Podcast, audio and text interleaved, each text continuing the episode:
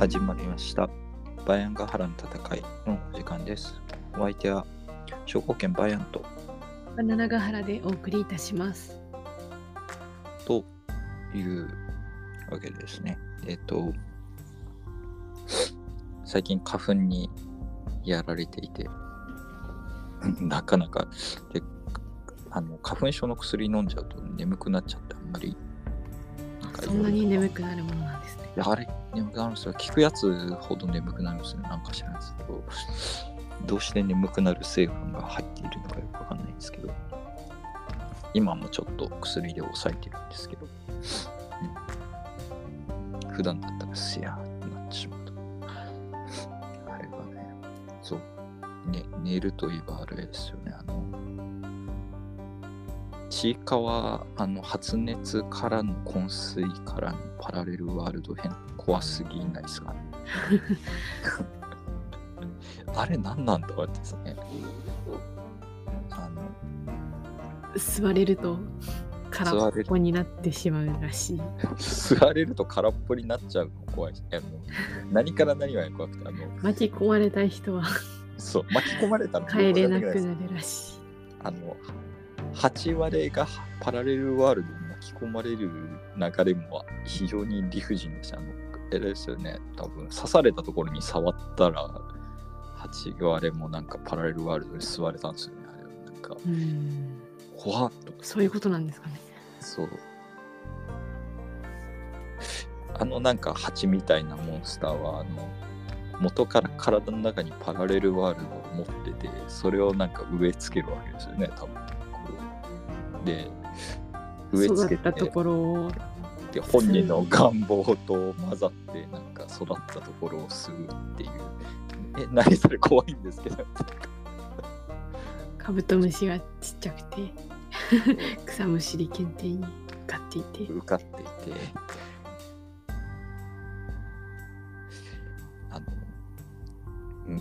ですかね、なんか書いてる人いましたけど、虫のいい話っていうのの連想から虫に刺されて虫のいい話を見るみたいな話なのかなみたいなああそういう。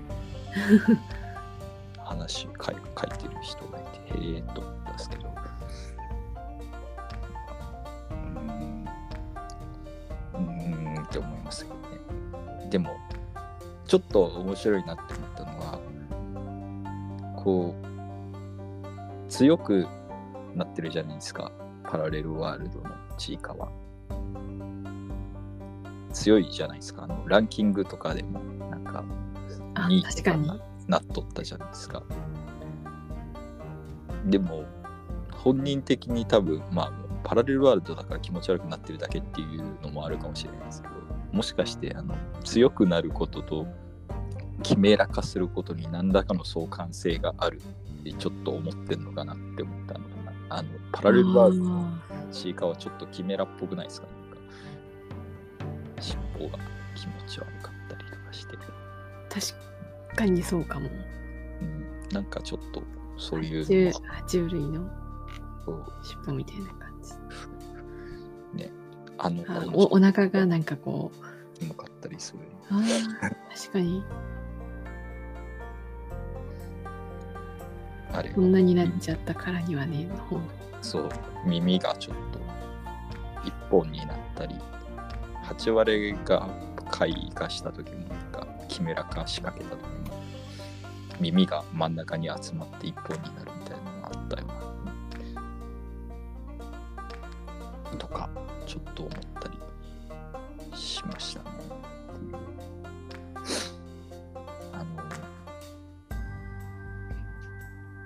でもすごく強くなってもラッコ先生が一番なんだっていうのがちょっと面白い。それは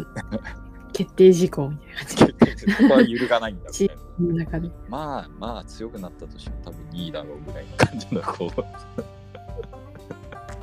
微妙に分をわきまえた都合のいい話みたいなのがちょっと面白いなと思うんですけど。ああとコラボカフェの話ね。あのパパルコでローのラーメンが出せなかったみたいな話があるじゃないですか。ああるんですけどあのあそうなんですね。名古屋パルコで今までのコラボカフェでローのラーメンってあの作中で出てくるローのラーメンあるじゃないですか。あのはい。二郎系ラーメン屋のローみたいな。あれがなんかなんかケニーの都合なのかわかんないですけどなんかローのラーメンが出せなくてパルコでコラボした時に豚っていうラーメン屋になってたんですけど。あ、そうなんですか。そう。でその話をなんかパラレルワールドの中でローが豚になっててあの8割が豚って何っていうのが自虐ネタみたいなのがちょっと面白いな。豚って何？なんか違うとか言われちゃってなんか違うって思ってたのかみたいな。長野先生なんか違うと思ってたんですか？感じ。ある。じわじわ食うなと思ってあ豚って何っていう パルコにみんなして豚って何って言いに行かないといけないっていう。めっちゃファンの人が来そうな感じがするんですけど。えっ、とまあ怖いわあの8割のパラレルワールド。8割のパラちいかわのパラレルワールドに8割が巻き込まれるっていうなんか説明しづらい話だったこれなんかすごいなって思った。おでの目が増えてる。あの巨人のキャラクター。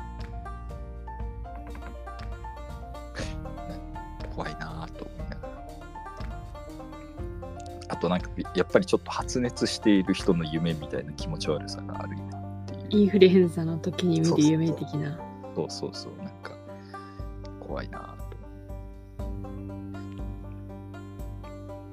そう、そんな感じでございますけど、えっと、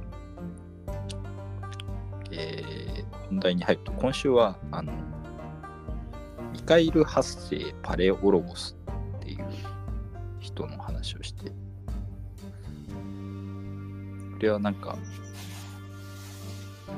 最も狡猾なギリシャ人というあだ名のあるミカエル8世パレオロゴスですがみたいな感じでよく語られてるんですけど。あの僕これ調べちょっと調べたんですけど英語とかのサイトに全然この最も狡猾なギリシャ人っていう呼び名が出てこんくてあの何語でそう呼ばれてたのか全然わからんっていうのがあってですねでなおもしちょっとあの収録の直前まで調べてたんですけど出てこんくてあ結局分からずなんです。そうなんですよ。分からずなんですよ、これ。で、あの、日本でなんでこんなに最も狡猾なギリシャ人っていう、っ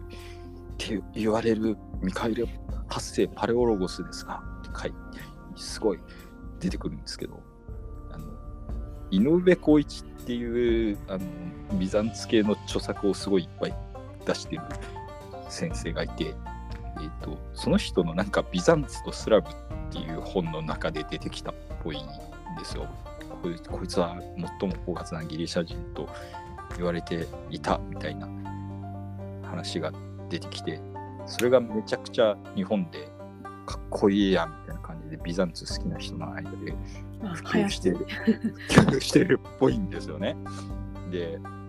ビザンツ帝国好きな人、多分井上、僕もなんかで、このビザンツとスラブを読んだことがないんですけど、ビザンツ帝国の本、なんか井上浩一先生のやつ読んだことはあるはずなんで、ああ、じゃあみんな読んでるから、あの井上浩一先生の本みんな読むでしょみたいな感じで、こう、広まってるんだなって思ったんですけど、結局何語でそう言われててどうなのかがよくわかんない。スラブだったらやっぱスラブ系の系なのかな今スラブ系の国家があるあたりの人から言あわれてた。ったりの人からなの？てことですかね。思ったっすけど、最も狡猾なギリシャ人と？は一体何という。他のやつはね、あのビザンツ帝国内であのビザンギリシャ人たちがこうミカエル発生パレオロゴスっていうかその他の皇帝のあだ名のあるやつとかはなんかビザンツ人がどう呼んでたかみたいなのはなんかすぐ出てくるんですけどミカエル発生パレオロゴスはそれもよくわかんないしって強いはずなのにななんでやねんと思うんですけど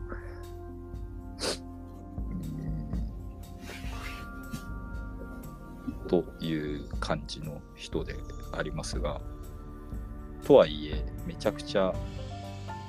優秀な人。とも狡猾なっていうのが本当にあったあだ名だとすとりあえずするならば、あの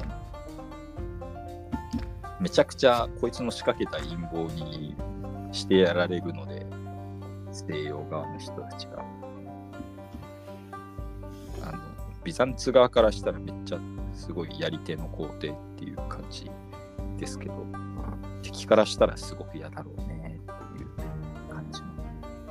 やつですね。まあ、若い時から頭角を表すんで、ちょっとこの生い立ちぐらいからちょっと触れていくんですけど、はい。はい。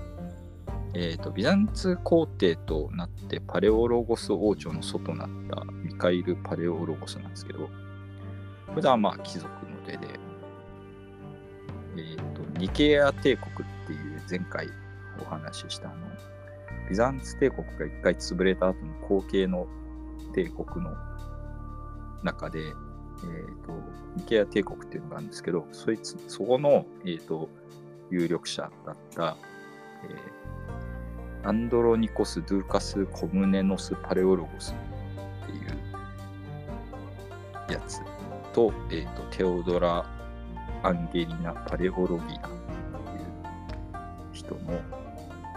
間に生まれた人。で、えっ、と、祖先には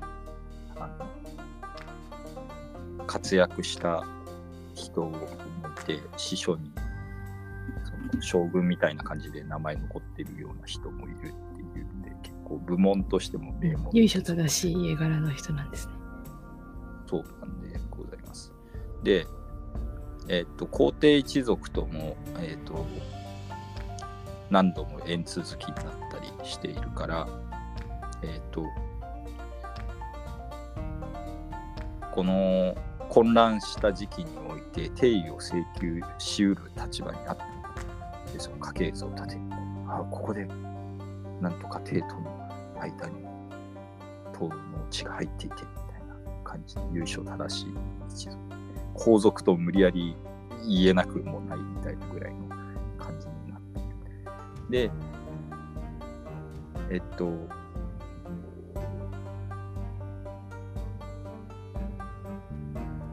ニケア帝国のあの中でだんだん頭角を表していくわけなんですけれども。えっ、とミハエル3世っていう人の時代にだんだんえっ、とであれを頭角を表していきます。で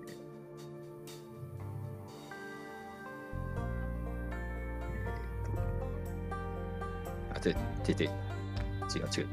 ミカエル3世じゃねえ、ヨハネス3世。だから、ニケア帝国の方でヨハネス3世の、えー、と時代にだんだん頭角を表していくんですけど、えなんか、すごい有能だったのと、あと、なんか、イケメンっていうかなんか、こう、ハンサム系だったらしくて、立派な要望を持っていたみたいな感じのやつで、えーっと、20代の頃にはすでに行政官とか司令官として頭角を表していて、えーっと兵士たちからも人気があったというところなんですけど、こんなやつ危険なので、あのしかも定位を請求しうる立場にあるということで、こいつは危ないんじゃないかということで、何度も暗殺されかかったりするんですけど、えっ、と、みんな潰そうとするんですが、その中の一つの、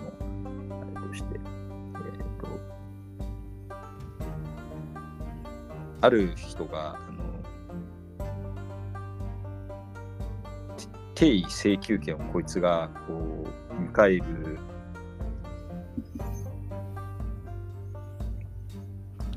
えっと、ミカエル8世がですね、ミカエル・パレオロゴスが、えっと、定位を請求しようとしているんだっていうような話を、えっと、広めようとしたやつがおって、で、うん裁判になるんですけど、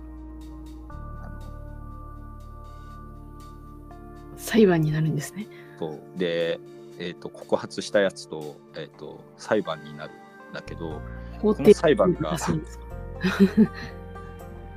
ひどくてあのフフィラデルフィア大司教によって神明裁判を受けるように命ぜられるんですけど久我立ちみたいなやつなんですよこれがなんかうん久我立ちっていうかなんかもあの熱々の鉄球を、えっと祭壇からあの運び出すことが落とさずに運び出すことができれば無罪みたいな。なな何そのなんか急急にすごい大昔の裁判みたいなやつどうして出てきたんって思うんですけどこれはなんか ラテン人の風習に合ったものを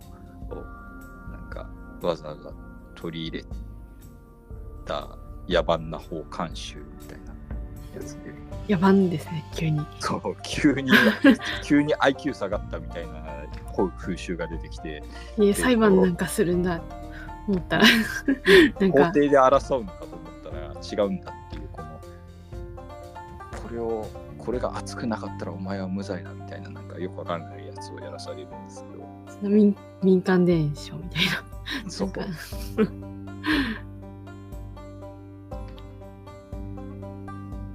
かででこれをうまくやり込めるんですよねこのミカエルは。で、なんとかなるんですか？うん、ミカエルはですね私は一平卒であり進んで告発者との果たし合いには応じるつもりです。しかし私ような私のような俗人は奇跡の能力を備えません私が最も尊敬する芸家芸家の化身は天なる神の介入を呼ぶ力をきっとお持ちですから。私は芸家の手からこの無実の証である鉄球を受け取りたく思います。って言われるでだから神様にに認められてるんだったら熱くないっていう理屈が本当なんだったらお前から渡してくれよ。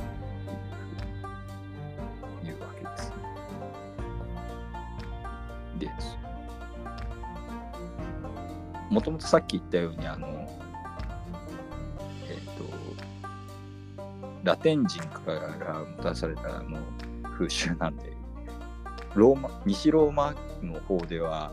こんな風習があるらしいよみたいなのが始まった無茶なあの熱々の 鉄球出てきた急に出てきた熱々の鉄球なんであのこれでそれ載せられて一緒にその話をやってたこの総主教はあのビビってあのさっき言った告発者に載せられて言い出したにもかかわらず、えっと、このような慣習はあの野蛮なラテン人がもたらしたものであのビザンツ人のものじゃないからみたいなことをいきなり言い出してやらそうとしたやんけ。で そうそうそう でヨハネスは無罪にヨハネスじゃないか、えっとミカエルスは無罪になったということですね。ででしばらく干されるんですけど優秀なんでまた出番が来るみたいなのが出てくるんですが、えっと、ヨハネス3世、皇帝のヨハネス3世が亡くなる直前に、えっと、征服したばかりの、えっと、セレスっていう都市とメルニクっていう都市のあの総督に任命されるんですけど、ここでもまた陰謀がどうたらみたいな、あのまあ、本当にやってたのかもしれないんですけど、あのこのミカエルが、えっとミカエル8世となるところのミカエル君が、えっと、ブルガリア王とかエピロス王、と、こっそり交渉しているらしいよ。っていう話があって。でまた逮捕されて裁判にかけられるんですけど。えっ、と結局証拠がなかったんですよ。っていう。証拠がなかったんであの皇帝は逆にやべえなってなってしまって皇帝ヨハネス3世はえっとまあ、自分の娘ではないんですけどいとこの娘をこのミカエルに嫁がせてあの疑って悪かったねみたいな感じで なんか政略結婚みたいなのをさせる。で、えっとラテン人傭兵部隊の司令官にも任命する。というわけで暗い人心をだんだん極めていくんですけど昇進なんですね、それは。そう一応昇進うん。で、ヨハネス3世が今度は死去するんですけど、えっ、と、前回ちょっとやったんですけど、テオドロス2世ってやつが次の皇帝になるんですけど、こいつはなんか微妙面なので、あの、大義心の強い人だったので、えっ、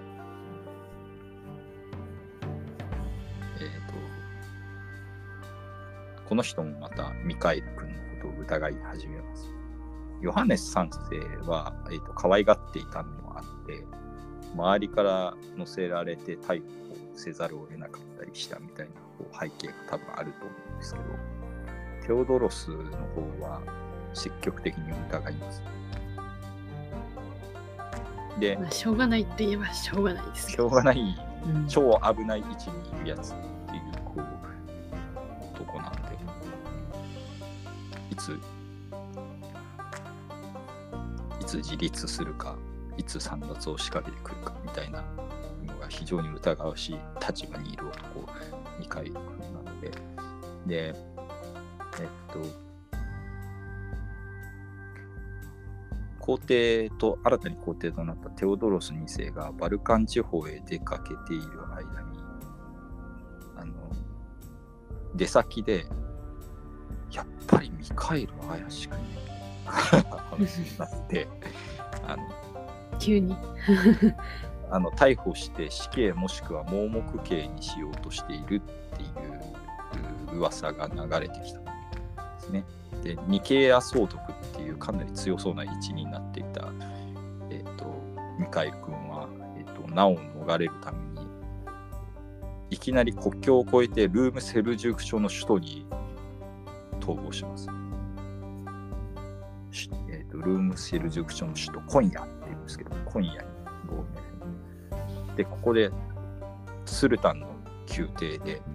えー、と客商として迎えられるんですむちゃくちゃ強いんですよねミカエル君モンゴル軍撃破するんですよ。強いですね。すごくないですか。なんかミカエル8世はですねあのスルタンの宮廷で客商でいる時に攻め込んできたモンゴル軍を撃退するまあ別に壊滅させたわけじゃないですけどあ撃退するなどの手柄を立てて。スルタンもっぽいです。そう。モンゴルに勝ったの？ってなってテオドロス2世がやっぱりあのあいつ疑うのやめるいるっていうか許してやるから帰ってこいみたいなことを言うであの危害を加えないとまで誓ってこうで代わりにお前も定位を狙うことはしないと誓えみたいな。じで、えー、とお互いにそういう誓いをして、えー、とミカエルは次の年に帰ってくる。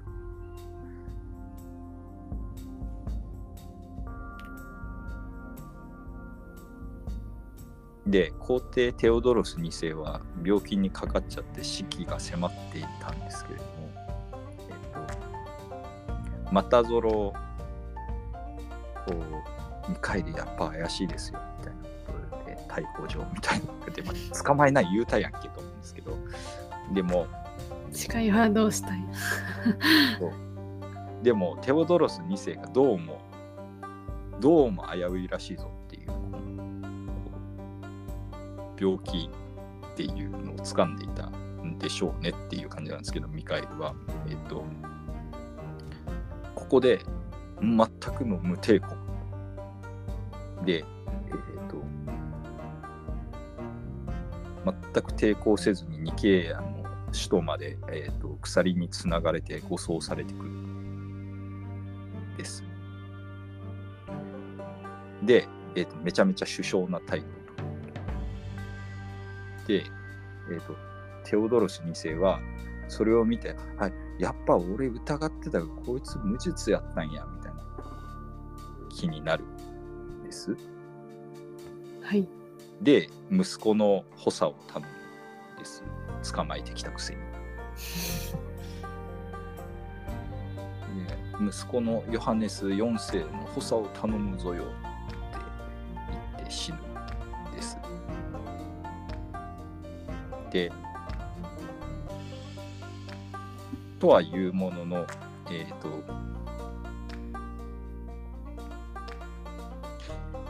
ヨハネス4世の補佐をもう一人託されていた人物で、えっ、と、新しい皇帝ヨハネス4世。これなんか、まだ10代ぐらいの、11歳とかで多分失脚するんですけど、えっと、この子、新しいヨハネス4世の、えっと、補佐を頼まれていたやつはもう一人おって、テオドロス2世の親友だったムザロンっていう、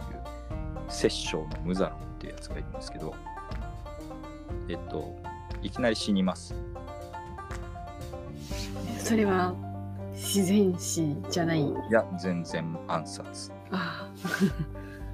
で、ムザロンは、えっと、えー皇帝の埋葬された修道院で、あの、追加の供養っていうか、あの、まあ、皇帝なんで何度もなんかそういう、あれの儀式みたいなのがあ、四十九日みたいな。そうそうそう、四十九日みたいなのをやって、追悼供養みたいなのをやっていたんですけど、えー、とその最中に、えー、と謎の一団が剣を持って、えー、と修道院に突入し、えームザロンとその兄弟たちは、えー、摂政就任からわずか10日後に、えー、と惨殺されてしまいます。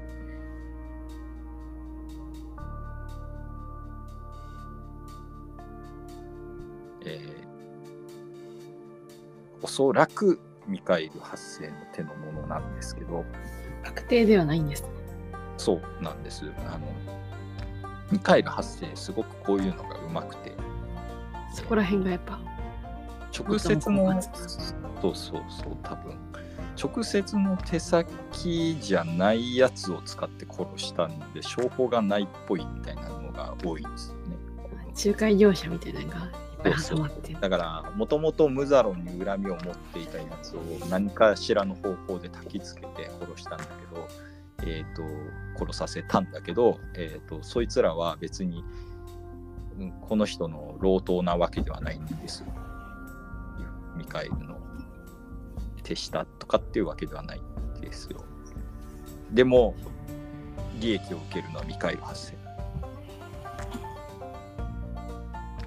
で、えっ、と、ちゃっかり、ちゃっかり、あの、総主教のアルセニオスっていう人にも取り入っていたので、えっ、と、すんなりムザロン司教の後に、えー、と次の摂政に収まることになります。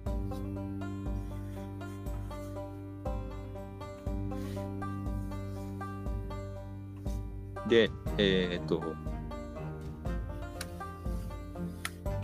総主教のなんか弱みを握ってるのが4なのかよくわかんないですけど、あの今度はすぐに共同皇帝になりたいって言い出す。で、共同皇帝って言ったらもう三奪一歩手前なんですけどそうなんです。そうえっと 旧尺みたいなもの。そうそうそう9尺加え9席9尺加えられたみたいな感じになっちゃうんですけどあの、まあ、そこもうまいっていうかその殺生って恨み買いやすいですよね。無ザロンみたいになりたくないんですよみたいなことを言う。殺したのにね自分がね。ムザロンを暗殺したのはおそらくヨハネス発生のヨハネスやミカエル発生のあのあれなんですけど、えっ、と、差し金なんですけど、えっ、と、奉主教のアルセニオスに対して、怖いよ、不安だよ、とか言って、あの せっかくアルセニオスさんの後ろ盾で殺生になったけど、もう殺生やめたい、死んじゃうかもしれないし、ムザロンみたいに、みたいなことを言って、えっと、せっかくあの自分の地位も安泰だみたいな多分取引があったんだろうと思うのにいきなり降りるって言われちゃうと困っちゃうので宗主教はあのあくまであくまでヨハネス4世あのちっちゃいあの皇帝のヨハネス4世が制定なんですよ。でえっ、とミカエルはあくまでも忠実な進化という立場を守るんですよみたいな絶対守られない約束をさせて、えー、と共同皇帝の就任を認める。という。これが1261年。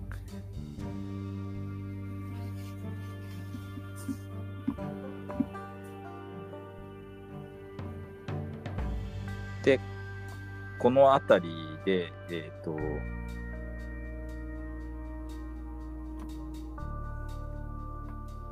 ニケア帝国はもう一つの、あの、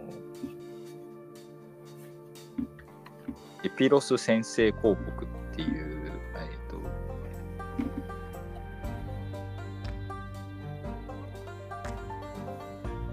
えー、と周辺にあるあのニケア帝国と,、えーと対立関係にある国エピロス先制公先制公のあのミカイル2世っていうやつはミカイルいっぱい多すぎて分かんなくなるんですけど あのあんまり一緒の時期に出てきてほしくないです。そうミカエル・パレオログスの話してる時に敵もミカエルなのかよっていう激しく混乱するんですけど、えっ、とミカエル2世が、えー、と攻めてくるんですがあのこれも陰謀で撃退することになる。えっ、とペラゴニアの戦い、多分これペラゴニアとパフラゴニアのことだと思うんですけど、ペラゴニアの戦いっていうので、えっ、と、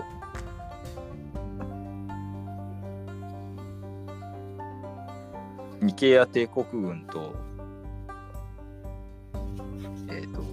周辺の国家のラテン系の国のラテン人君主たちが作った、えっ、と、十字軍国家みたいなやつの連合軍は、えっ、と、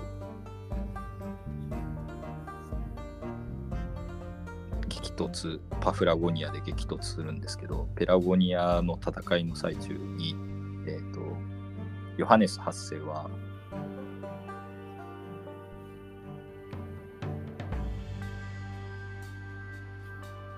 ヨハネス8世じゃね、ミカエル8世の方は、えっ、と、えーと、エピロス先生校とかの方に手紙を送って、えっと、ラテン人がこう裏切ろうとしているっていう警告みたいなのをして、えっと、このそんな自分らで集めた仲間なんですけどあの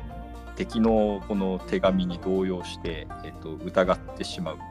てこれで連合軍の結束が破れてしまって、えっと、日英や帝国側が勝っちゃうっていうのがあって手紙一発でこう相手を手玉に取ったりするっていう。なかなか。なかなかあの、えーと、とコスパのいい作戦で勝つっていう。そう。えっ、とねさっきヨハネスって言ったのはこれなんか実際に手紙書いたのは、ミミカエルの弟ヨハネスがいいるんで、ヨハネスが手紙書いた。大大筆みたいな感じですかうんじゃなくてどっちなんだろう。まあ、多分弟も結構優秀キャラなんですけど、とまあ、エピロス先生公は手紙作戦によって工作で負けてしまう。で、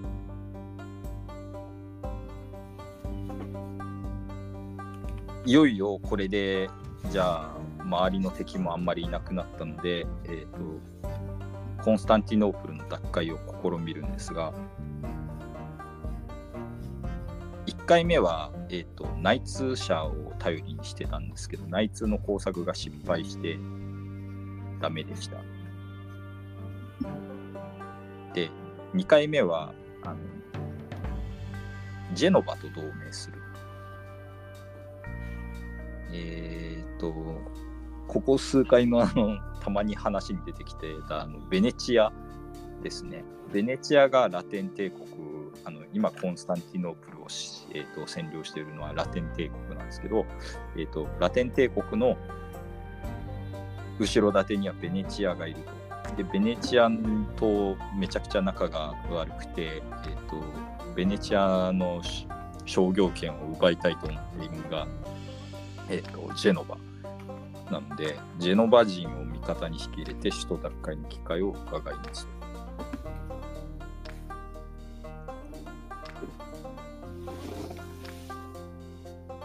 なんですが、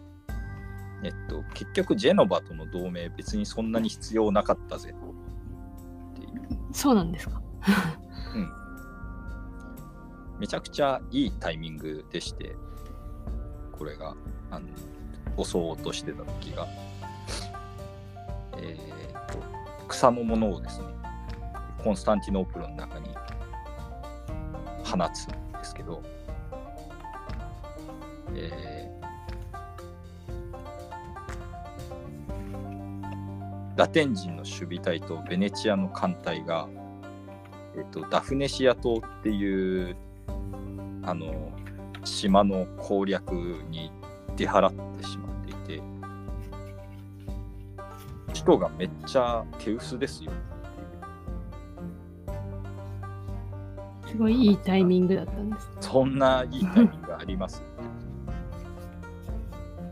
しかも今回については、えー、とその無防備なのを、えー、と狙ってラテン帝国を倒したいと思っている内通者が、えー、と城壁の正門を一つマジで開けてます。っていう他になんか、え内通者がいたんですかそうそうそう。今回は内通作戦は成功してて。内通作戦が成功した。そう。なので、えー、と城の門が1個開いてますっていう。話があって。本当かな？どうしようかな？ってこうあのこの時にその情報収集を任せられてたあのアレクシオス・ストラテゴプルスっていうミカエルの手下の将軍がいるんですけどこいつはあの800人しか連れてきてなかったんでマジかってなる迷うわけです。ね相当。でしかも無謀な戦いするなよっていうふうに言われてたんです。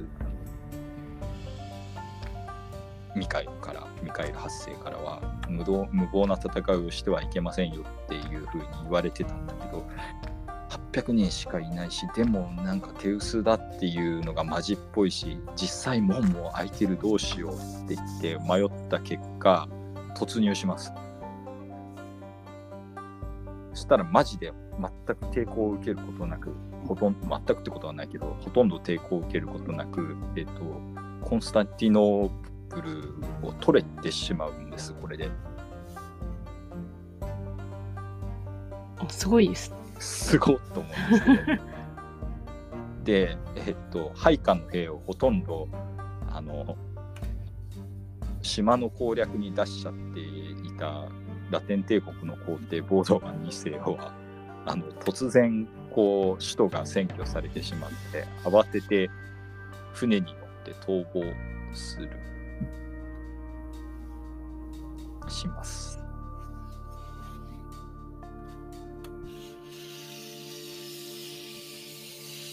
で、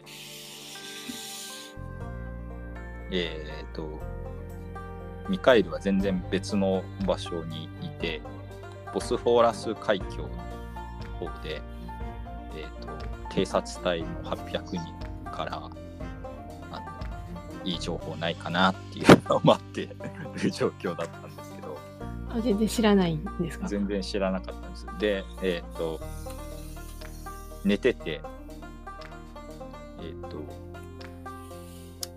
一緒に来てた妹が先にその話を聞いて、お兄ちゃんであるミカエルを起こそうとするんだけど、起きなくて。で、妹は、えっ、と、羽で羽で足の裏をくすぐって起こすっていう妙にディティールのはっきりしたことをしてミカエルを起こしてえっ、とお兄ちゃんあれ取れたってよコンスタンティノープル話をする。ちょっと微笑ましいですけどこの辺で嘘だーって妹が嘘ついてるわって言ってなんかミカエルは当初信じなかったんですけど、まあさこしょこしょされたらね 冗談。やんな冗談思いますよ。ねって思ったんですけど。えっと間もなくあの戦利品としてボードワン2世の置いてった王冠とあの王爵ラテン帝国の王冠と王爵っていうのが届きます。でこれでああマジで？取れちゃったんですねみたいな感じで。えーっとあのコンスタンティノープルので、えっ、と、なんていうんですかね、いろんな都市であの守り神とかっておるやないですか、なんか。あれの、コンスタンティノープルのの町の守護者は、えっ、と、マリア様なんていうことになっているらしいんですけど、へえ。マリア様が亡くなった非商店の祝日である8月15日を選んで、えー、と自らコンスタンティノープルに入場して、えー、と盛大な凱旋式を行っ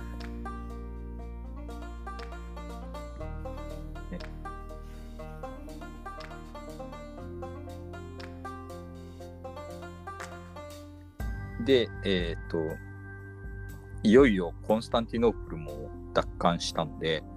えー、とミカエル8世は、えー、と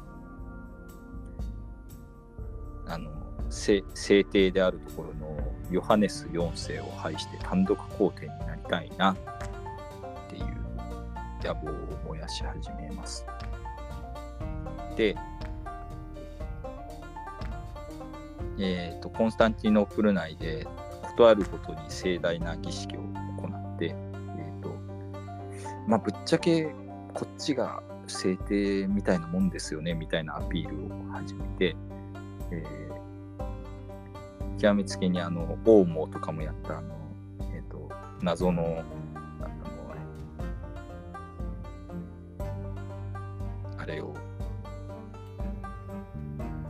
やり始めてこう神に愛されている私みたいなのをやり始めて えっ、と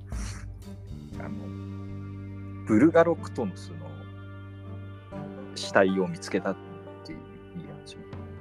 ですね。本当なんですけど、多分、えあっ、と、あの、えー首都郊外の修道院の廃墟なんかをこう、ね、丹念に洗いまして、えっ、と、ブルガリア人殺し、あの、バシレイオス2世の遺骸を発見する。えっ、と、石棺には、その、生涯を通じて警戒を怠ることなく新しいローマの子供たちを守ってきたっていうそれっぽい文言の刻まれた、えー、と石の棺を見つけるんです。で、えっ、とこれはきっとブルガリア人殺しバシレオス2世のものと違いないっていうことを言ってえっ、と装飾を施した納骨箱にこう遺骸を収めて、えー、とめちゃめちゃ盛大な儀式をやって、まあ、法然の儀式みたいなもんですなこれはっていう 感じなんですけどえっ、と民衆に対して、えー、と厳かに演説なんかをして、えーコンスタンティノープルを失ったのはこう自分たちにいろんな良くないことがあって我々が得た罪に対する神の罰だったんだっていう。だ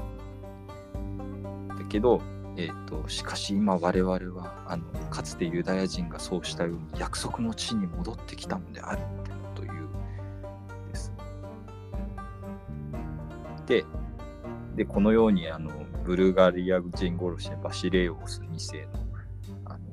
遺骸が見つかったことからも分かるようにあの神はこの偉大な事業を私にこの地に託したのであるみたいなことを言うんです。で、えっ、と、聖ソフィア教会で改めて、えー、と皇帝としての戴冠式を行って、えー、とその際に、えー共同皇帝であるはずのヨハネス4世の戴冠式はやらないです。で、ここでブーイングが起こったら、ちょっとまだ様子伺おうかなみたいな感じだったんだけど、別に何ら非難されなかったので、えーっと、11歳だった皇帝のヨハネス4世の目をつぶして、えーっと幽閉してしまいます。というわけで、単独皇帝になる。やっぱり目つぶすっていうのは多分あれだと思うんですけど、あの五体満足じゃないと。なれないっていうやつなので、まあ、殺さないだけまああれなんですけど、まあなかなか狡猾な人だよ気がする。もうちょっとなんかこうマイルドなところを落とした方がうん外弁派そうですけど恋人がね。そうそうだけどね。うん。まあ、金まあ属目はちょっとかわいそうな感じが。鼻とかだと金属のやつつけて最速位したやつがいたからなっていう気はせんでもないから。ああ、そうか。目だったらうん見えなくなったら見えなくなったまんまだからね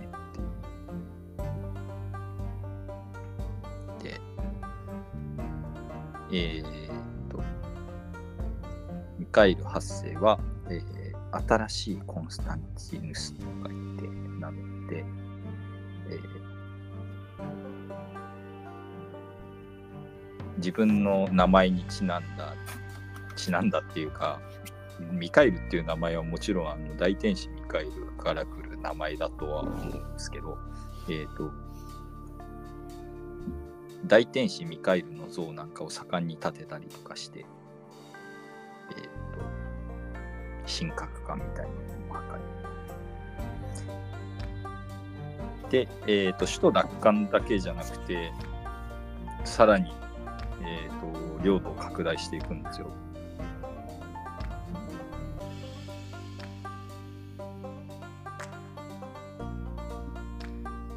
ペラゴニアの戦いで捕虜にしていたやつを返す代わりに、えっと、モレアっていう領地を獲得して、あの身柄釈放と引き換えにこの土地ちょうだいみたいなことをやって、そういうこともできるんですね。交換して取りますよとか、えっとブルガリアに勝って、えっと黒海沿岸の領地を割譲させたりエピロス先制公国に停戦条約を結ぶときにちゃっかり自らの総主教を認めさせて実質領土みたいにしてしまったりとかするんですけど、そんなこと？まあ精力的にでかくなってたので言うこと聞くしかなかった。そうしかしながら、えー、とまだ、えーとコンスタンティノープル取り返した段階だと,、えー、とビザンツ帝国の領土は、えっ、と、まあちっちゃかったわけです。あの王子の昔のビザンツ帝国と比べるとかなりちっちゃかった。で、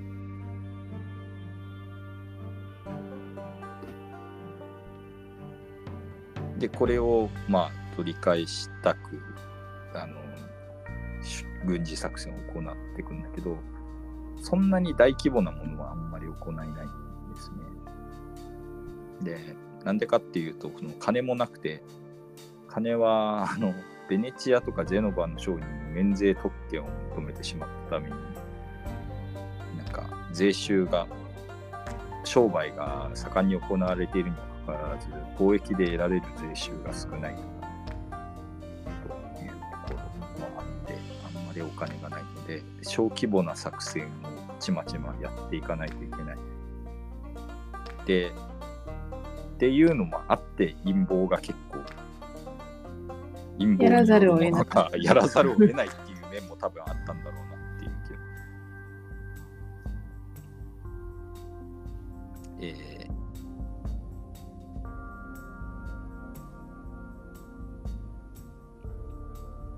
ブルガリアで、えー、と内紛が起こった時に介入して、えー、と首都を一時占領するんですけど、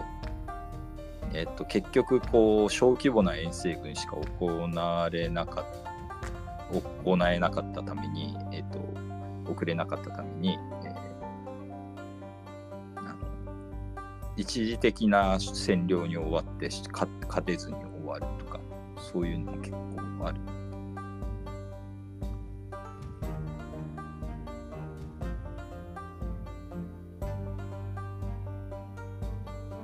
で、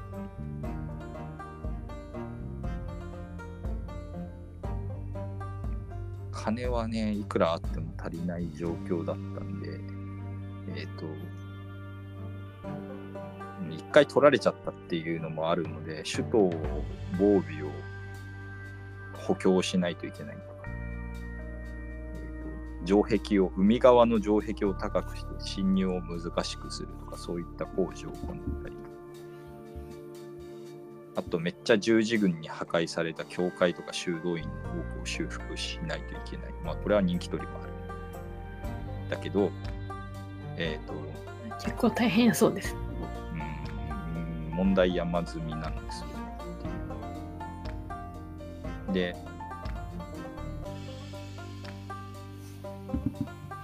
大宮殿の修復なんかは断念せざるを得ない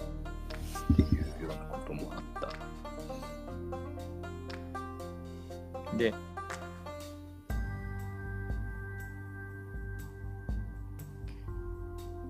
あの、さっき言ったあの、ヨハネス4世を目をつあの11歳の皇帝のヨハネス4世の目を潰して、えー、と散奪したっていうことに関してはあのもともとあの忠実な進化でありますから共同皇帝にしてくださいって言って総主教に頼んで共同皇帝になったのに顔を潰すようなことをしたわけで、えっと、総主教が怒っちゃってミカエル8世を波紋に強います。で、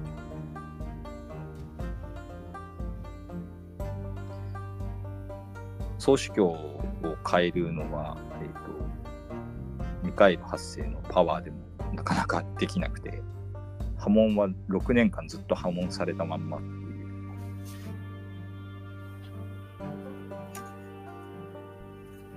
でも肯定できるんですね。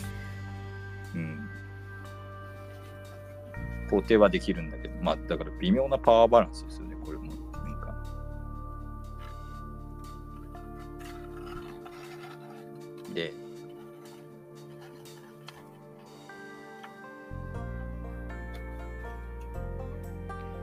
これもなんかずるいなって思うんですけど、ミカエル8世は、あの、破門されたら、このアルセニオスっていう総主教に、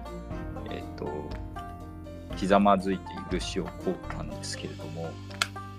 アルセニオスはどうしたら許すとかっていうのを言ってこなかったです。で、そしたら、えっ、と、総主教から許しを得られないならば、えっ、と、西ローマ教会から許しを得なくちゃいけませんな、みたいなことを言い始める。で、そそんなことをされて、あの、皇帝に西ローマ教会に、ローマカソリック教会に接近されても困るんで、どうするどうするみたいな感じになって、えっ、と、総主教が頑固だから、あの皇帝が西ローマ教会に接近してるじゃないかみたいな感じで、えっと、ビザンツの正教会の中がすごい騒然となって、えっと、アルセニオスはそれで反発を受けて、えっと、辞めさせられちゃうんです。それでは実質皇帝に逆らったらこうなるみたいな感じになっちゃう。まあそうなっちゃうですよね。なんか、えでも僕はあれですよ、西ローマ教会に許しをこうかなって言っただけですよみたいな雰囲気をこう出す わけなんですけど、なんかずるいよな、こいつと思うんですけど。この辺が狡猾なって言われるやつなんだろうなと思うんですけど。とはいえ、アルセニオスは首にこのせいで、まあ、首にっていうか、その、みんなから引きずり下ろされて、教会の内部からですね、引きずり下ろされて辞めさせられてしまうわけなんですけれども、俺は絶対あいつのことを許さんって言って死ぬまで、こう、態度を変えなかったっていう。で、アルセニオス派の取り込みをしないとねって言いつつもうまくいかないっていうのが、えー、とパレオロゴス調でこの後の、えー、と課題になっていく。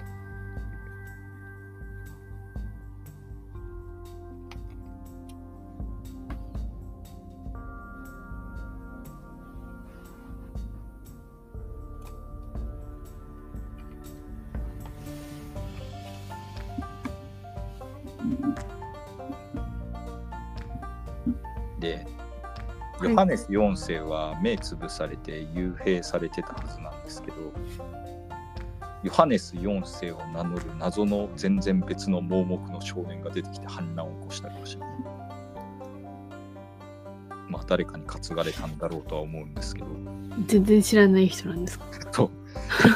え 幽閉してるはずなのになんか急に出てきたみたいな感じ。幽閉はす本人は幽閉されてるんですね。これが幽閉されてるんだけど、絶対偽物なんですか？そう、偽物、おそらくヨハネス4世を語っているだけの盲目の少年。が反乱を起こしたりして、反乱の鎮圧に成功するんだけれども、えっと、なんかヨハネス、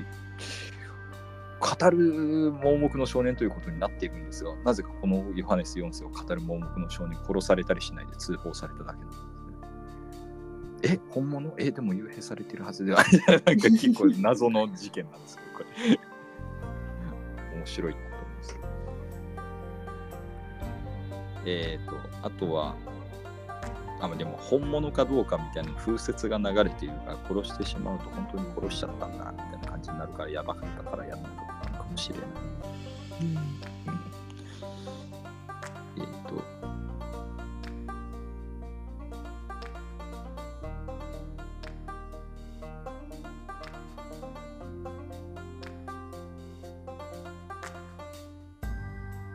えっ、と、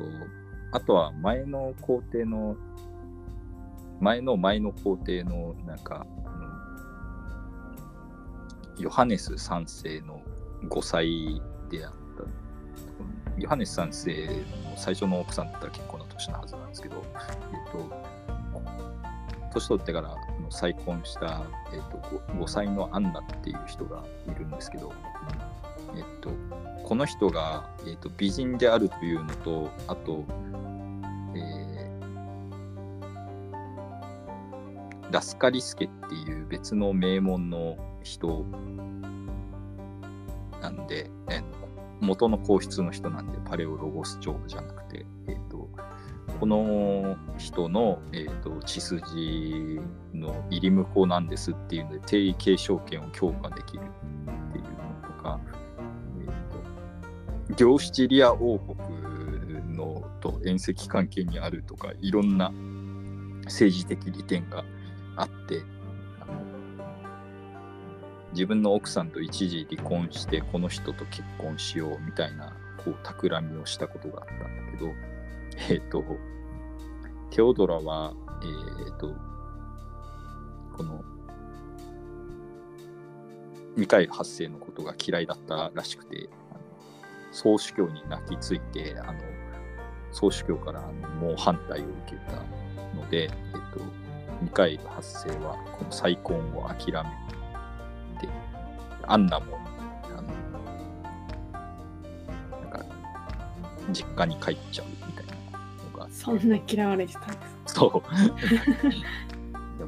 何もかもがうまくいっているわけではない機会が発生えーと。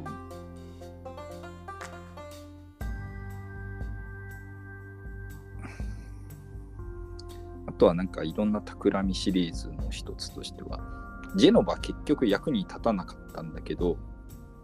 えっ、ー、とジェノバにはベネチア人とあの同じ特権を与えます。で、関税の免除とか、首都の対岸にあるところのガラタっていう地区があるんですけど、ここの違い法権の居留地をあげますよ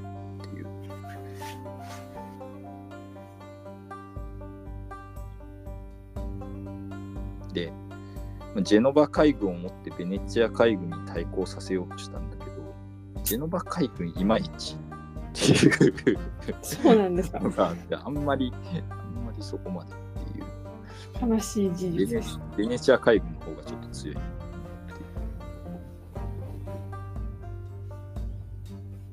で、ベネチアとゼノバは1256年から3回も戦ってるんですけど、いいずれもベネチアが勝利しており、かなりジェノバはちょっと見劣りがする感じであります。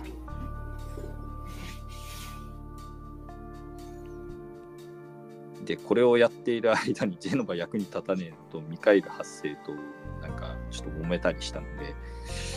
じゃあもうとりあえずジェノバにミカレをベネチアを叩かせるっていうのはこの辺で諦めておいて、えっと、ベネチアと部分的な通商条約のあの復活をして、えーとまあ、手打ちにしましょう。感じのことです。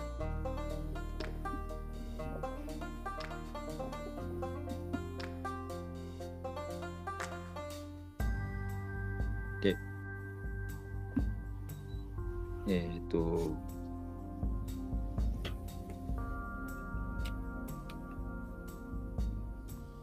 ブルガリアと今度はあの結んだジョチウルスっていうあのモンゴル系の国が攻めてくるんですけど、ジョチウルスって、えっ、ー、と、確か、キプチャクハ国のことですね、ジョチウルス。えっ、ー、と、三、三ハ国とか言われたら習ったことあるような気がしますけど。最近はジョチウルスなんですね。ジョチウルスが主流なみたいなんですけど。えっ、ー、とジョチウルスのボスのえっ、ー、とこの時はノガイっていうやつがえっ、ー、とトラキア地方に侵入してでビザンツ軍が初戦で撃破されちゃってトラキアの町も破壊されちゃってえー、来るんですが、これをどうやって、えーと、撃退するかなっていう話になるんですが、えっ、と、戦略結婚で追い出します。追い出しますっていうか、味方にしてしまいます。で、ミカエル8世は、あの、野外に自分の娘を、えっ、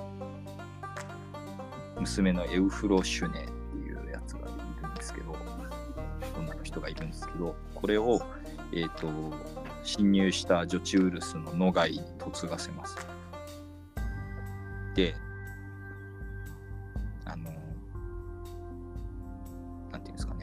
正当な王妃とかだったら、ちょっとさすがに異教徒にいきなりそんな嫁がせてみたいな批判が起きるかもしれないんですけど、これはなんか愛人の娘 らしくて、自分の愛人の娘を、えー、と嫁がせるんですけど、あのモンゴル人は別にその辺にあんまりこだわらんかったらしくて、あの制裁の娘じゃないと嫌だとかそういうのはないかったらしくて、野外は、えっ、と、いいんすかみたいな感じで、普通に仲間に。で、で、この方法で味を占めたので、えっ、と、愛人の娘作戦、愛人との間の娘を嫁がせて、コスパよく、あの、モンゴル系のやつらをこう怪獣するっていう作戦。を他の国にやります。それが、えー、とイランで成立したあのいいわゆるイルハン国、三ハン国のもう一つのあのイルハン国の、えー、とフラグに対してやろうとするんですけど、フラグはフビライ・ハーンの弟だったんですが、えっ、と、嫁がせようとしたらもう死んじゃったんで、フラグが。フラグの息子のアバカっていう、自分の愛人の娘のマリアを、えー、と嫁がせます。それも成功したんです。成功した。で、で、愛人の娘のマリアだったんですが、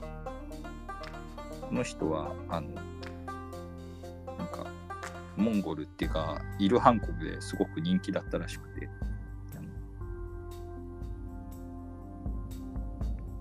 スピナ・ハトゥンっていう、あの、称号で呼ばれるんですけど、デスピナっていうのはあのギリシャ語で工場みたいな意味なんだけど、えっ、と、ハトゥンはあのハーンのなんかイランなまりみたいなやつ。で、あ、違う。ハーンの、えっ、と、キサキのことハトゥン。えっ、と、ハーンのキサキスピナハトゥンなんで、工場工場みたいな意味なんで、よよくわかんないですけど、えっと、工場工場みたいな感じになっちゃうんですけど、えっと、ギリシャの工場で、えっと、ハーンの妃でもあるみたいな感じで、えっと、尊敬されたらしいです。でこういうのってたまにあるんですけどね、あの中国からあっちに嫁いだけど、国族の人たちに嫁いだけど、ゼウの嫁としてかなり人気みたいな人があたまにいるよなと思って。えー、あ、なんか要件用がいつの間にか、なんかそうそうそう。結構なんか政治取り仕切ってんな、いうことですね。そうそうそうなんか、なんか結構生き生きしてるじゃん、みたいな。そううんあの辺の話ちょっと面白いっていうか、なんか、小説の題材とかになりそうな感じですよね。えー、と、なので、攻め込んできたモンゴル系の勢力とは、なんか政略結婚によって、あれ？なんかいつの間にかモンゴル系の人たち味方になってるっていうのがあって、あとはマムルーク朝とも友好条約ってあのエジプトに爆誕したマムルーク朝とも友好条約を結んで、えーとマムルーク朝が制圧しているイエルサレムの総主教には、えーとミカイル8世が任命した人物が送り込まれる。で、えー、とそのお礼として、えーマムルーク朝には、えー、とビザンツ帝国の傭兵として活躍していたクマン人の傭兵部隊を挙げたりするとかっていうことをやって、えー、と仲良ししていた。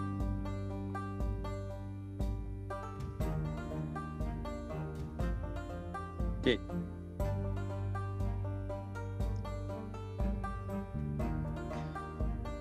あの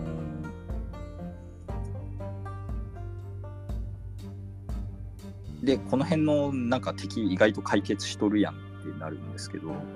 そうなると、えっ、と、揉めているのは、えっ、と、シチリアとかと揉める。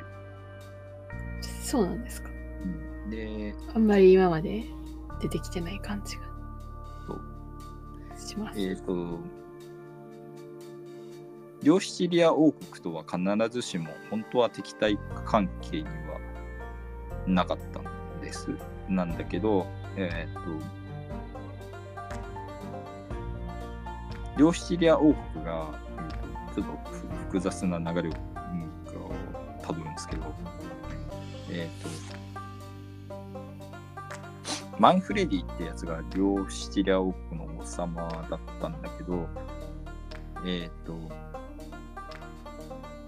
フランソールイ9世の弟のアンジュー博シャルルっていうやつがローマ教皇によって、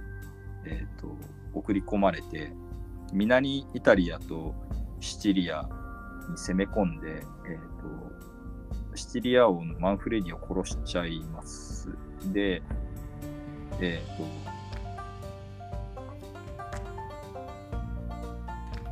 これが、えーとまあ、敵対的な国家としなっちゃうわけで、シャルル団中の支配する南イタリアみたいなのが、えー、と敵になっちゃう。で、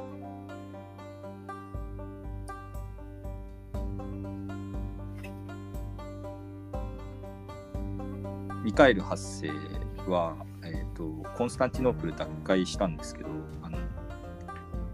あれは結局そのラテン帝国が、えー、とコンスタンティノープルを占領してたっていうのは、えー、とローマ教皇的にはいいことだと思っていたわけで、えーとそうなんですか。そうなんです。あの、ローマ教会主導で、えっ、と、コンスタンティノープル、あのちょっと難しいんですけど、あのコンスタンティノープルの総主教座も、えっ、と、元はといえば、あの、まあ、同じ教会っちゃ教会なので、あのいずれはローマ教会のあれにお膝膝の下に屈するのを、えーとまあ、期待してたわけで、で、ラテン帝国はなんだかんだ言って、えーとまあ、十字軍が建てたものだから、ローマ教会の意向によって、えー、とコンスタンティノープルを占領してこう東西教会が融合するっていうのをちょっと夢見ていたわけです。あの教なるほど。なんだけど、えー、とそれがまたラテン帝国が負けて取り返されちゃったわけなのでコンスタンティノープルはうん面白くないですね。面白くないんです。であの教皇ウルバヌス4世ってやつはあのコンスタンティノープルがなんかあの800人たかだか800人にあのイルスを突かれて取り返されましたっていうのを聞いた時に唖然としてえっとあのもう一回十字軍をを招集しようとするんですよこのこいつ。で コンスタンティノープルに向けようとして。そう。あのコンスタンティノープルを奪回したものは、えー、と聖地エルサレムを奪回したものと同じ霊的な恩賞に預かるっていうことを言う。霊的な恩賞ってなんだよ。失笑を買って。で要するに何もくれないんでしょと。いうふうになって。でしかも十字軍がこう攻め込んで取ったんだけど結局取り返されちゃうっていうことは結構あのなんていうか維持するのが難しいってことじゃないですか。コスパが悪いっていうか。結局、うんそういうことでしょってなってあの名だたる国々のほとんどはえっ、とあのガン無視するんです。ウルバヌス4世のことを。まあ、そらしかしそう。そりゃそうだわと思うんだけど。目の前で失敗してるから。目の前で失敗してるからそうなんですけど。ところがシャルル男女は違うわけです。あのしイタリアをこう守備よくこう両シチリア王国を倒してイタリアを守備よく占領したシャルル男女はあの軍事的野望を抱いてあのこの十字軍あのウルバヌス4世の全員にガン無視された十字軍を大義名分にできない俺は十字軍としてビザンツ帝国を征服し自らの地中海帝国を建設するのだという一人十字軍みたいな。そう一人十字軍始めるんです。で亡命中のラテン皇帝のあのさっき言ったあの船で逃げたボードーバン2世とかをえー抱き込んで連絡取れたんです。うんで、えー、と同じ十字軍国家のアカイア公国とかっていうのをもうとも協定を結んででアカイア公国の業務2世っていうやつはこいつは子がないんだけどもう病気になっちゃっててあのあの十字軍を続けてくれるならアカイア公国をやろうみたいな魔王みたいな感じね。世界の半分クレスな。ので、赤い夜行のチームを獲得して、あれなんかめちゃめちゃでかい国になってるっていう。で、この辺の十字軍国家のよくわからんこうひ人々のこうあれをいろんな協定を結ぶことによっていつまにかなんかエルサレム王国の継承権とかなんか手に入れて このエルサレム王国どっから出てきたエルサレム王国みたいな感じはあるんですけどエルサレム王とか名乗ったりするんですよ。でシャルル・ダンジュが明らかに野望マシマシのやばいやつになってきているのであのミカエル・ハスはやべこいつ絶対攻めてくるわっていうんでえっ、とあのこいつを何とかして邪魔せんといかんのですけどあの結構絡めてをするんです。でこのルイ9世っていうやつがあのおって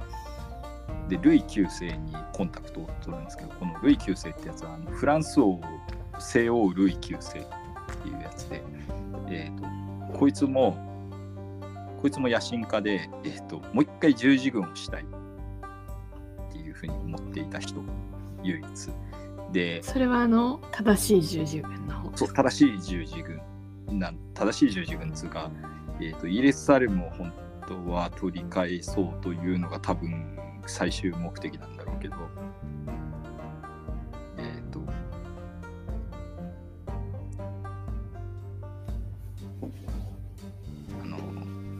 ルイ9世はあのチュニジアを、えー、と起点に攻略をしてエルサレムを取りたいみたいないう作戦を考えとって。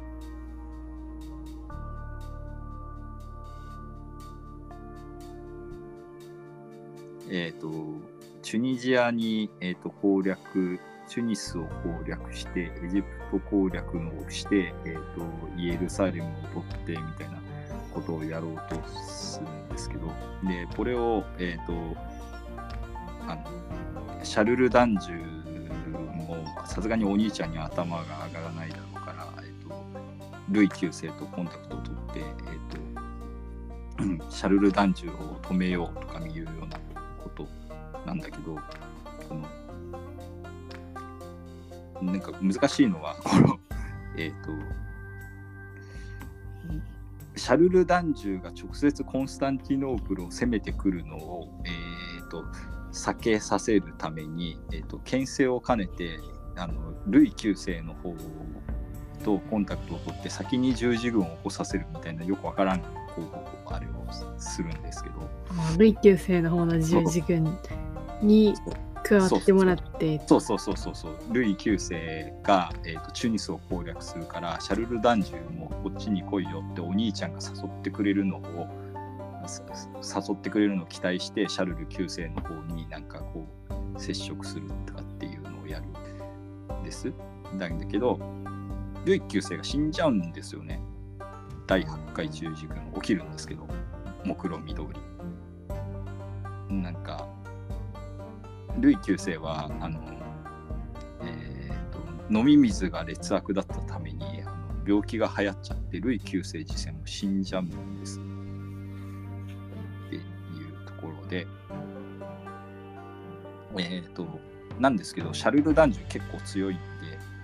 あのお兄ちゃんが病気であのコレラみたいなので死んでいく中でシャルルだけ勝った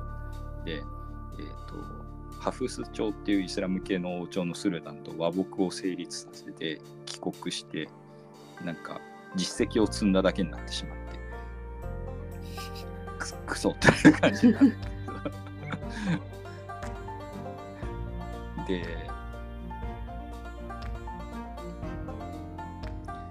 でこれであのなんかこうチュニジアの方とかに行ってくれてこうそっちで長居してくれてこう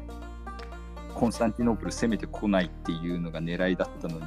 すぐ終わるわシャルルは勝ってなんか調子こいて戻ってくるからうぜえみたいになるんですけどこうあのしょうがないので、えーと、西ローマ教会と,、えーと、仲良くして、えーと攻めてこないようにするっていう作戦を取ろうとする。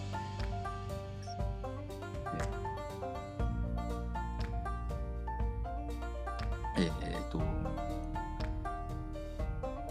まあ要するに避けたいのはシャルル男女が十字軍の総大将としてコンスタンティノープルに攻めてくるっていうのをどうしても避けたいそれはなんですけど、えーと、で無理くり、えーと、東西教会を合同させるっていうことに成功するんですけどローマ教会側の主張をほぼ丸飲みするような形になったために非常に反発を受ける。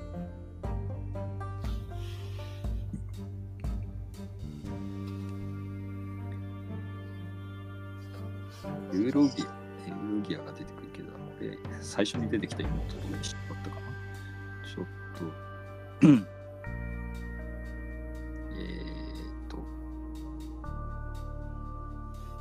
あ、エウロギア、同じ人ですね。えっ、ー、と、あの、えー、コンスタンティノープル占領した時にあの足の裏をこちょこちょした妹いたと思うんですけど、はい、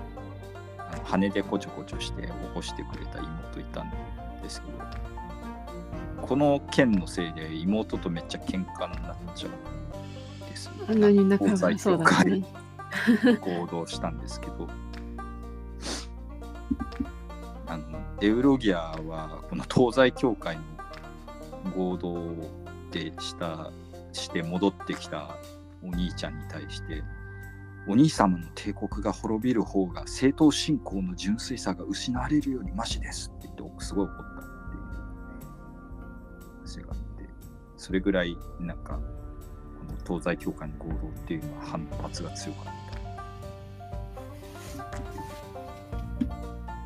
そうなんですね、うん、うん、ちょっとわからない感覚なんで、うん。ね、そうなんだなとしか。そうなんですかっていう感じなんですけど。で、うん、でいろんなところに行くたびにあのあの皇帝はフランク人になってしまったみたいな感じでうーみたいなこと言われるそんなに？そんなに？って思うんですけどそんなことがまあ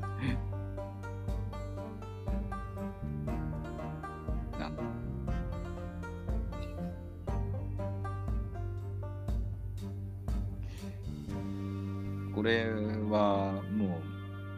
う、なんなんていうんですかね、こう一回コンスあれが潰れたりとかして ビザンツ帝国が潰れちゃってりしてる間になんかギリシャ正教っていうものが、えっと、ビザンツ人というとでも言うべきあの今まで東ローマ帝国人だったりしたがロローマ人というようなアイデンティティだったものがだんだんビザンツ人とでも言うべきあのこのギリシャ正教とギリシャ人としてのなんか民族主義みたいなのがこうあの強固に結びついてしまってあとなんていうんですかね帝国じゃなくなってた時期が結局あるわけじゃないですか。あのまあニケア帝国とか帝国とかなって名乗ってたけど亡命国家みたいになったことによってあの民族主義みたいなのがちょっと加速してしまっていてあの結構不寛容な感じになっていたんじゃないかっていうお話もある。なるほど。だし、うん、まあ悲惨な目に遭うとそういうなんかこう内向的な民族主義みたいなのが結構出てきてしまうんですよね。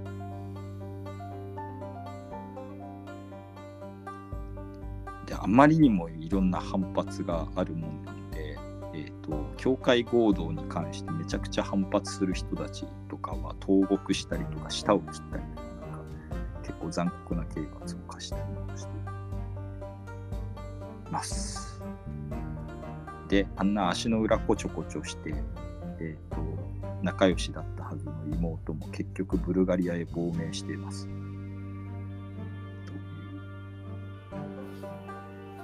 そんなに？と思うんですけど。えー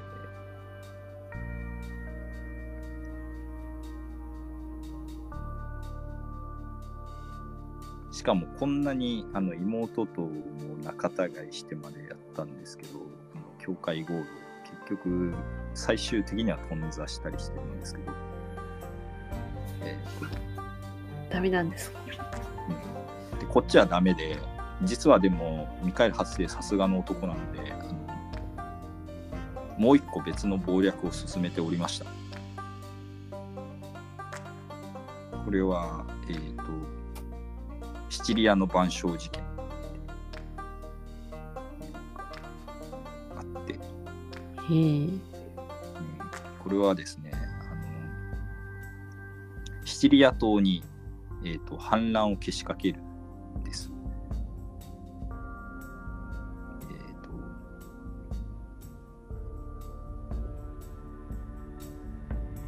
チリアが実は結構その安定してなかったっていうのに目をつけるん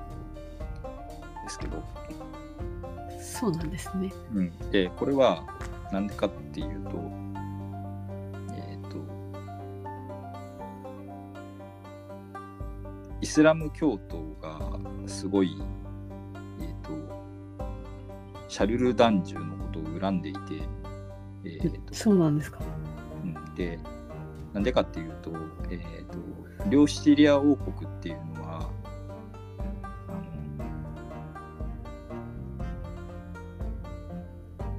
イスラム教徒が平和的に実は共存してる時代があったんです。あのへユゼえ。2世とかもあのあれとアラビア語が喋れたりとかして、えっ、とあのあイスラムの君主と,、えー、とマブダチで文通してたりするようなっていうような君主もおったりしたぐらいなので、えー、とイスラム教徒に対して非常に寛容で、えー、とイスラム教徒の家臣や兵士もいっぱいいたんです。あのそれはシャルル男獣に滅ぼされたマンフレディの時代もそうだ。なんだけど、シャルル男獣は、えー、と十字軍を大義名分にしようとするほどの男なので、えーとお兄さんがもう西洋ですもん。西洋だしね キリスト教化をめちゃめちゃ推進したんですで追放されちゃうのねこのイスラム教徒たちはでなんだけど追放されたんだけどすごい怒っててイスラム教徒たちは、えっと、近海で海賊化してしきりにシチリアを襲うんです。ことで非常に治安が不治安安の悪い海なんです。そうで、えー、とさっき言ったあのシチリア島とかは南イタリアを手に入れたことによって気が多く大きくなっていたあのシャルル・ダンジュはやはりコンスタンティノープル攻略作戦をするために、えー、とめちゃめちゃシチリア島に重税を課している。でシャルル・ダンジュの知性に対するこう不満はめちゃめちゃ高まっているっていう爆弾を抱えた状況になっている。で、ミカエル・ハッセはまた草のものを派遣しこいつ忍者好きだなと思うんですけど、工作員を派遣しまして、あの島民の不満を煽りに煽ります。不満を溜めている人人たちの集会とかにこう工作員を送り込んで煽る。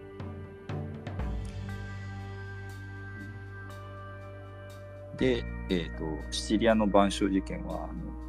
シャルル・ダンジュの家臣が、えー、とシチリアの女性にわいせつなことをしたっていうのをきっかけに、えー、とミサの鐘が鳴り出したことだから晩鐘が鳴り出したことに、え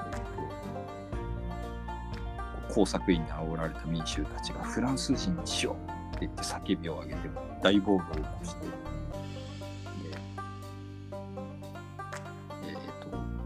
これによって、えーとシャルルがめちゃめちゃ重税を課して建設していた遠征用の海軍が破壊されてしまう。よかったですね。あ 工作作戦成功っていうこう。で、すごいしょうもない原因でうん。まあ、暴動に発展しこれがなくてもねいつかこうなってたかもしれないですけど名前はすごいかっこいいんですけど。うん、シチリアの晩鐘事件。で、えっ、と、で、ローマ教皇は、えっ、と、このシャルルから、あの、シチリア島で海軍を建設して、コンスタンティノープル攻め込むんやみたいな話は聞かされていたらしく、えー、と十字軍を妨害したという角で、ローマカソリック教会は全シチリア島民を破門にしますけ そんなど、なんだそりゃと思うんですけど。その島ごとできるんですよ。すごい。うん島ごと刃物とかするんですけどね。えっとで、逆にそんなってしまったら痛くも痒くもないような気がしてしまいますけど。で、えっと、ミカエル8世はまた別の陰謀をしていて、えっと、アラゴン王ペドロ3世ってやつがいるんですけど、アラゴン王国に、えっと、お金を渡して、あの、シャルル男女人気ないらしいから、これワンちゃん行ったら解放軍とかに言われて、きっと受け入れられますよ、どうですみたいなこと言って、えっと、アラゴン王ペドロ3世の艦隊がいきなりシチラ島を攻めてきます。で、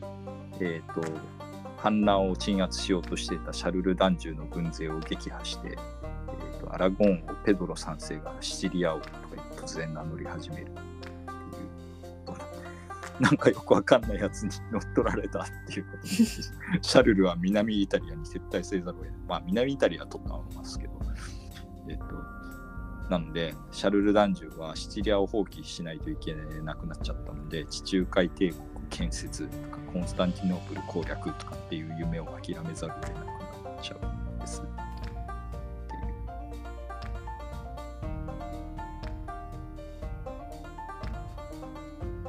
で、えっ、と、ローマ教皇はこんな話は聞いてなかったんで、ペドロ3世も波紋にするんですけど、仲仲良く波紋、そう、波紋島になってしまっ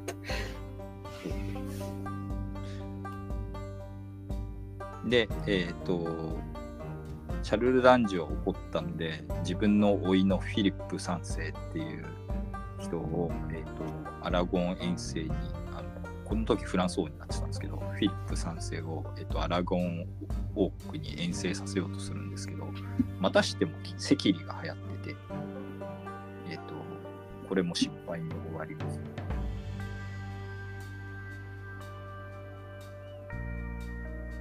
で、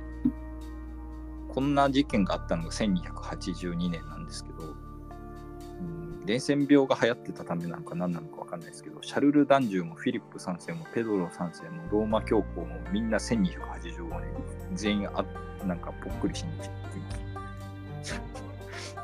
す。すごい何。それと思うんですけど。みんな、なので関係者が全員死んだので、この辺の話はなんかなくなっていく。うやむやのままに終わってしまったんです。えーはい。というわけで、えーと、いろんなことやって家族との関係も悪くなったりした、えー妹との燃え、なんかちょっと、ね、いいいい感じだった、なんか、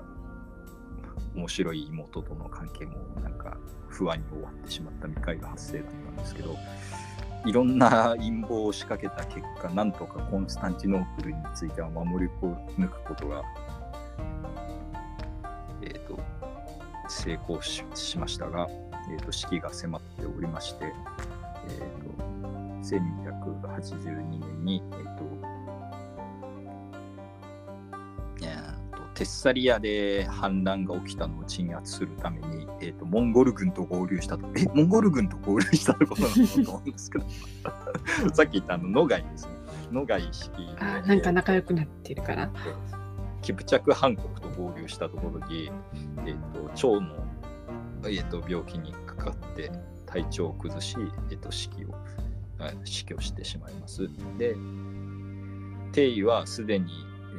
共同皇帝に指定していた息子のアンドロニコスっていうやつになって、えっ、と、受け継がれるんです。っていう。えっ、と、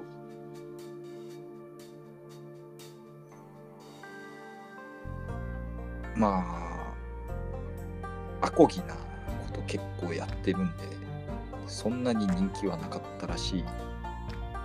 未開が発生。コンスタンティノープル奪回したにもかかわらずですよ。そんなに低いことあるって感じですよ。そう。内政がそこまで得意じゃない。謀略とあのまあ戦争は得意だったんですけど、経済の立て直しに至らなかったとかっていうのがあるんですまあでも、しゃあないっちゃしゃあないような気もします。でもあれだけできたら十分かな。剣謀術数に関してはかなりの点数つくでしょ、この人。戦わずし、戦う前に勝つのがうまいです。手紙で勝ったりとかね、いろんなことしてるんですけど、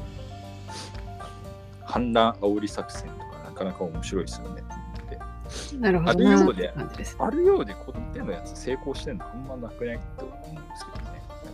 うまいことするな。そう。シチリア正直。局失敗に終わったけど、もうもっといろんなことをしてるかもしれないですよね。なんかそうですよね。この絵マイケース。今見えているのく黒幕として動いてるのが見えてるのだけの、えっと話なのかっていうと違いそうな気もするよな。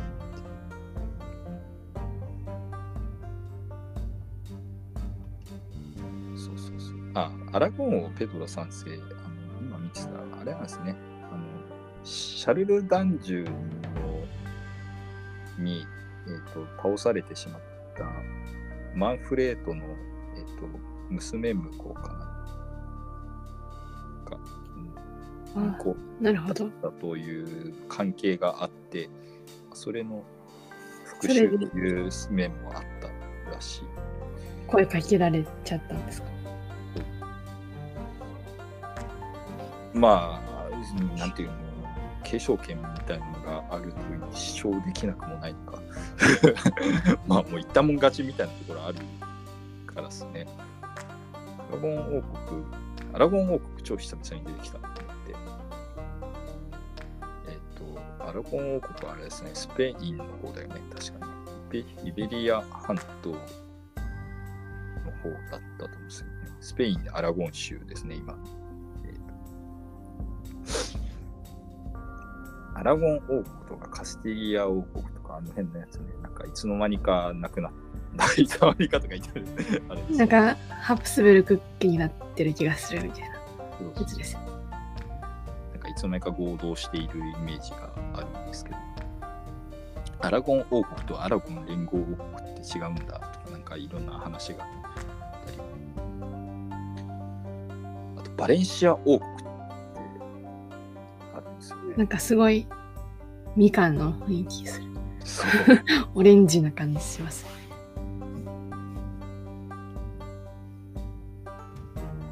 バレンシア王国ってイスラム教国だとしてもともと成立したんですけど、レコンキスタで取り返されるスペインの構成国家の後になるやつですけど、バレンシア地方、バレンシアですね。の辺の話もちょっと面白いけど、あんまりちょっとパッと語るような知識がなさすぎる。そうね、と思いますけど、ね、確かにスペインの方ってなんか結構、イスラム勢力一時来てたような感じでしたもんね。この辺のなんかイスラム王国がありますみたいなのっていうのがこう俺も前もなんかちょこっと喋ったかもしれないですが。絵本に出てくる魔法使いの王様が住んでいる謎の城みたいなってこういうのなんじゃないかなっていうイメージの源泉として。そうなんですかね。よくわからないあその謎の魔法使いの王様が住んでいる。魔王みたいなのが住んでいる謎の城みたいなあれって別にこう、まま魔物の国として出てくるわけじゃなくてなんか魔王は住んでるんだけどなんかその他のディティールがなんかいまいち半然としない謎の国みたいなのが出てくるんですけどああいうのってなんか征服国家みたいなのがヨーロッパにあったことの名残みたいな面があるのかなとかちょっと思ったりすることもあって、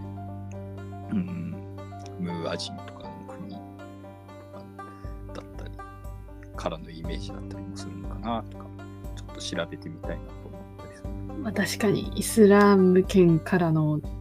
知識ってこう魔術みたいな捉え方されてるイメージあります？よ回ね、なんか科学技術が微妙に衰退した、そんなに今言われるほどだったかっていう話はあるみたいですけど、のもあって、魔法じゃん。それは言い過ぎやろみたいなのがあるから。まあでも、ビザンツ帝国もね、あのエレベーターとかあったりしたのなんかみんな共感したみたいですからね。そういうそういうあれはあるかもしれない。技術さんによって、なんか魔術じゃんってなっちゃう時あるかもしれない。うん、すごなんか今、バレンシアオープンとか見たら、めちゃくちゃ好きな人がウィキペディア書いてるん。だなって、異常に長いやつが出てきて、これ以上掘り下げるのやめとこう。うちの兄貴がカステランはカスティリア王国から来てるん。だよっていう話を昔して知ってるよっていう話をしたら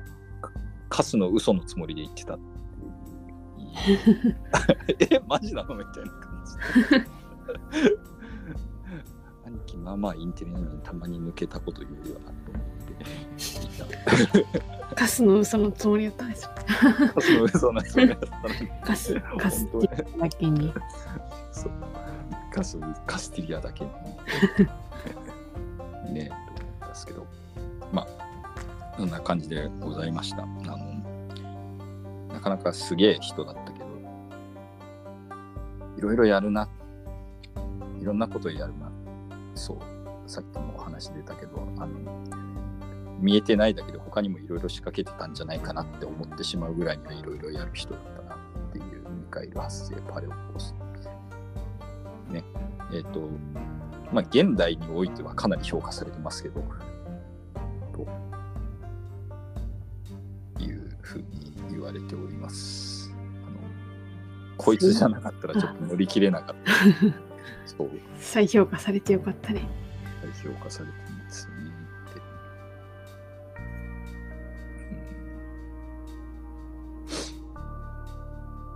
えーと、ちなみにこの後の話をしておくとミカエル8世が開いたパレオロゴス朝はこの後2世紀間にわたって存続しする。長いんですね結構。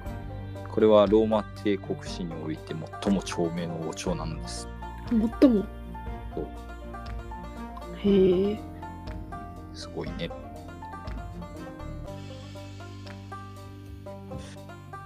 というところで、えー、今週はミカエル発生パレオロゴスの話をさせていただきました。で、えっ、ー、と、マイアンガハラの戦いではメールと引き続き募集していますので、マイアンガハラアットマーク Gmail.com とかに、えーと、メールいただくか、えーと、感想を、えー、X の方でハッシュタグハラで、えーと、書いていただいたら、えーと、紹介させていただいたりしますので、よろしくお願いします。えっ、ー、と、来週は、えー、と多分、来週じゃないか、えっ、ー、と、次の回は、えっ、ー、と、うん、アンドロニコスの話をするか、その別の、いきなり飛んでパレオロゴス朝自体の話するかちょっとわかんないですけど、ちょっと整理したらまた話したいと思います。えー、お相手は、えー、商工券バヤンとバナナガハラでお送りいたしました。ありがとうございました。